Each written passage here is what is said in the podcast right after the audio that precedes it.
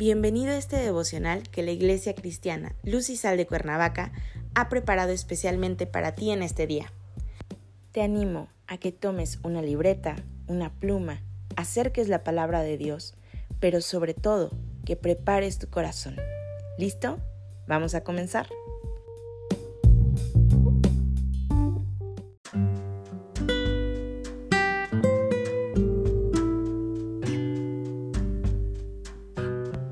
Tal? Es un gusto saludarte en este día. Bienvenido.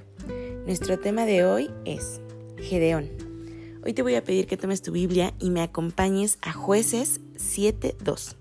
La palabra del Señor dice, Y Jehová dijo a Gedeón, El pueblo que está contigo es mucho para que yo entregue a los madianitas en su mano. No sea que se alabe a Israel contra mí diciendo, Mi mano me ha salvado. En otra versión, para que quizás quede más claro, dice, Dios le dijo a Gedeón, hay demasiados soldados en tu ejército, y van a pensar que la victoria sobre los madianitas será de ellos y no mía. Para ponernos en contexto, Gedeón dirigía un ejército grande y numeroso, de 32 mil soldados aproximadamente. Por lo tanto, Dios le dio esta indicación. Y Gedeón obedeció a Dios y mandó a sus casas a aquellos soldados que tenían miedo Posterior a ese, cuando solo quedaban diez mil, Dios le volvió a decir que eran demasiados. Así que los llevó al pozo a tomar agua, y aquellos que bebieron el agua directo de sus manos fueron los que se quedaron. Ese número de soldados fue con los que Gedeón luchó, 300 soldados, muchos menos que al principio, muchos menos que el ejército enemigo.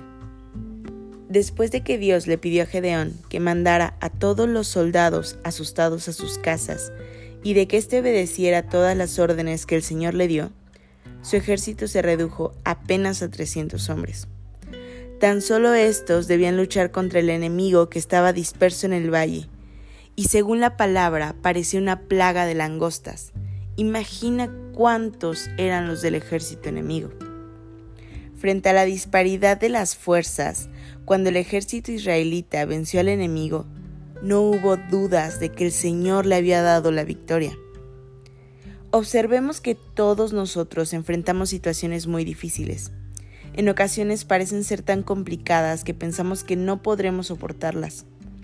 Son dificultades que nos colocan en una situación de gran desventaja.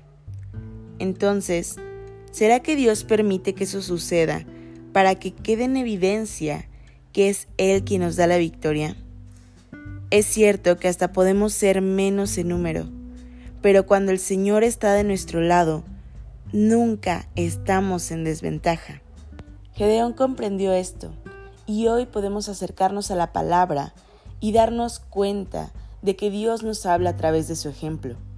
No importa si nuestros recursos los creemos limitados, no importa si consideramos que estamos en desventaja frente a otros. Dios es el que pelea la batalla, va delante de nosotros y Él nos dará victoria en su precioso nombre. Así que hoy te animo a que recuerdes a Gedeón, a que recuerdes esa fe que él tuvo y que pudo pedirle a sus soldados, que pudo deshacerse de su ejército, porque su fe no estaba puesta en el número de ellos, sino en el Dios grande, fuerte y aquel que le dio la victoria. Padre Celestial, en el nombre de Jesús, gracias Señor. Gracias porque en tu precioso nombre, Señor, somos victoriosos. Porque en ti, Señor, podemos encontrar todo lo que necesitamos. No importa que nosotros no lo veamos delante de nuestros ojos. Tú, Señor, tienes todas las herramientas necesarias Gracias Padre Celestial, permítenos caminar este día tomados de tu mano, confiados en tu poder y en que tú, Señor, como Gedeón, nos has de dar la victoria. En Cristo Jesús. Amén.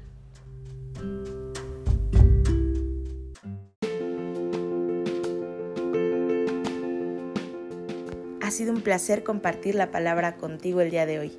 No te olvides que toda la semana tenemos grupos de conexión y que los martes se transmite el martes casual a través de Facebook Live. Nos escuchamos aquí el día de mañana para seguir con nuestra serie Indignos. Que Dios te bendiga.